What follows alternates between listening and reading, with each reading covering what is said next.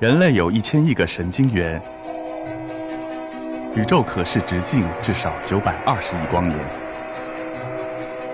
从无限小到无限大，在中科院 SELF 讲坛一起探索未知的世界。本节目由中科院 SELF 讲坛出品，喜马拉雅独家播出。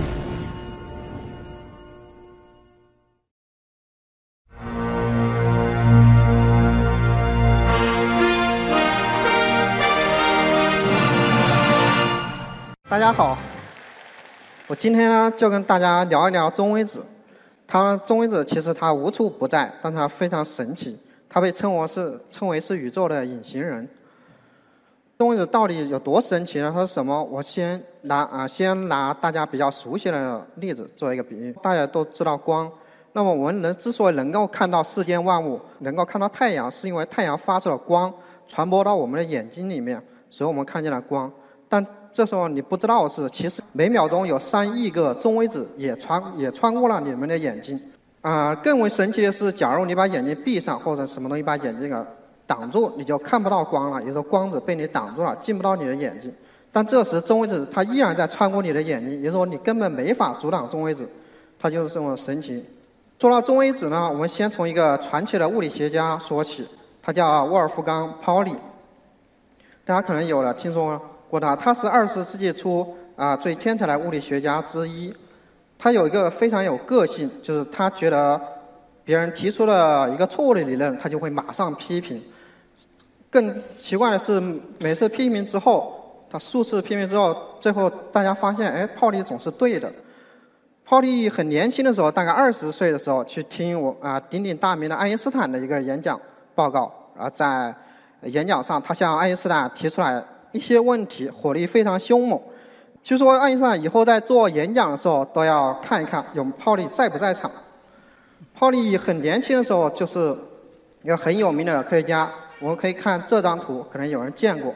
这是一九二七年拍的一张啊一个学术会议的照片，他被评为是啊世界上最聪明的大脑的集合，里面有二十九个人，其中有十七个人都是诺贝尔奖得主。泡利呢也身处其中，而且他还非常年轻，因为他只有二十七岁。泡利跟我们的中微子又有什么关系呢？我们先从我们学过的一个能量守恒定律说起。我们中学课本上可能听说过能量守恒定律。他说能量不能够凭空产生，也不会无故的消失。二十世纪初，有一些科学家在研究原子核的衰变的时候，确实发现了能量好像消失了。能量怎么少了一部分？是不是能量不守恒呢？那泡利对此是怎么看的呢？泡利就提出来一个非常大胆的假设，他说在原子核的衰变过程中释放出了一个你们看不见的粒子，这个粒子带走了一部分能量，这个粒子非常小、非常轻，啊并啊并且不带电，是中性的。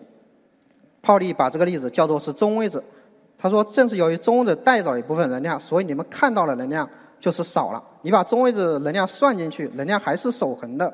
能量到底守不守恒？泡利的假设到底正不正确呢？事实上，在之后的几十年，就很多科学家就去寻找那个中微子，验证泡利的假设到底对不对。最后证明泡利它还是对的。十年后，人们就找到了中微子。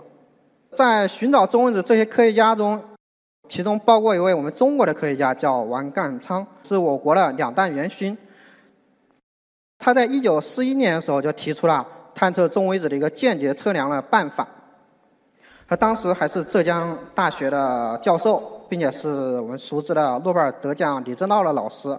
他提出这个方法，但是由于当时的条件，一九四一年你们也想象知道当时什么条件，就没有去做这个实验。这不，国外有一个科学家在一九四二年就做了这个实验，间接证明了中微子是存在的。科学实验上，你要说一个东西存在，你必须能够直接的探测到它、看到它。间接探测不是一个直接的证据。什什么叫直接探测？就是你说你光子存在，那么你就要用眼睛去看到那个光。你要说中微子存在，你必须造一个探测器去探测到中微子存在，因为人眼睛是没法看到，必须要用先进的探测器去看到它。怎样才能看到这个中微子呢？因为中子穿透力非常强。穿过人的身体，人也毫无知觉。那么，需要有两个条件，第一个就是要需要一个非常很强的中微子源，释放出很多很多的中微子。你虽然不能够看到每一个中微子，只需要看到这么多中微子里面的其中几个，你就能证明它的存在。因此，那么一个很强的中微子源有什有什么呢？一九四几年的时候，就可以让他们就造出了原子弹，原子弹确实非常强，是一个很强的中微子源。有些科学家想在利用原子弹爆炸的时候去探测中微子，但这确实太过危险了。五几年的时候，人们就造出了反应堆，反应堆就比原子弹友好的多，它很安很安全，持续的释放出中微子。那么就有两个科学家，南斯和科万，他们就在反应堆旁边造了一个一一吨的探测器，去探测中微子。经过几年研究之后，在一九五六年的时候，他们终于到探测到了反应堆发过来的中微子，确认了中微子存在的信号。他就把这个好消息呢，就告诉了泡利，泡利呢就非常开心，跟朋友朋友们开了瓶香槟庆祝，然后回信说谢谢你们告知啊，任何事情都青睐懂得等待的人，只是这一等待就等待了。二十六年，从一九三零年提出假说开始，到一九五六年才真正看到。Pauli 呢，也曾当初一个年轻的小伙子，都快变老了。但他泡利来说，他还算是比较幸运的。前面说了，两个做实验的人，兰斯和科万，一九五六年做了实验，一九九五年就获得诺贝尔奖。其中一个作者就很不幸了，获得诺贝尔奖的时候，他就已经去世了二十一年。那我们现在呢，知道中文子其实是无处不在的，到处都有。你们在这儿坐着听我讲座的时候，其实每秒钟就有就有数万亿个中微子穿过你们的身体。其实中微子还有其他的一些源，比如太阳过来的中微子，地球也会产生中微子。你在宇宙大爆炸的时候也是产生中微子，还有恒星爆炸、大气层、反应堆、加速器，甚至我们人的身体也是一个中微子源。人的身体。每秒钟会释放出三亿个中微子左右，当然这与这跟人的体重有关。中微子无处不在，到处都有，为什么我们看不见它呢？因为中微子可以很轻易的穿过人类，刚才说了，穿了上万亿个中微子穿过人类，但很安全，不会把人打成筛子。不仅人如此，连地球在中微子面前来说也是透明的，中微子能直接穿过地球。后来发现中微子之后，科学家们继续研究，又发现了不止存在一种中微子，就发现有三种中微子的存在。到二零二零年的时候，有科学家发现了第三种中微子，那么整个三类中微子都被发现了。可以看到，从一九最初一九三零年提出假说开始，到二零零年，经过七十年，才发现了整个三代的中微子。中微子按照不同标准来分，可以分成三类，比如按它质量大小分，可以分为中微子。